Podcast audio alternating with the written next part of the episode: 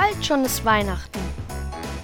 Der Adventskalender-Podcast der Evangelischen Kirchengemeinde Lippstadt. Heute mit Lilo Peters. In diesen Adventswochen habe ich besonders viel zu tun. Da habe ich überlegt, ob ich die Adventsplätzchen beim Bäcker kaufe, statt sie selbst zu backen. Ich war tatsächlich kurz davor, und dann habe ich es doch nicht getan und stattdessen wieder selbst gebacken. Ich bin das so gewohnt, von Kindheit an.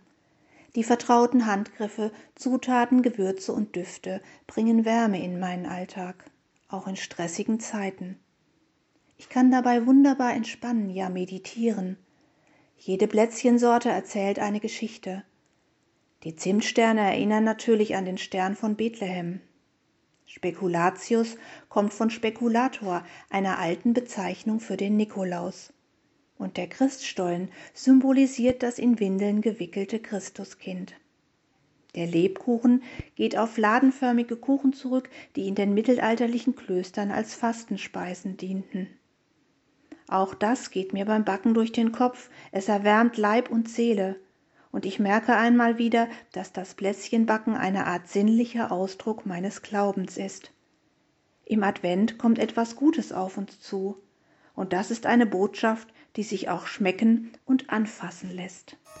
Ein Türchen öffnete heute Lilo Peters.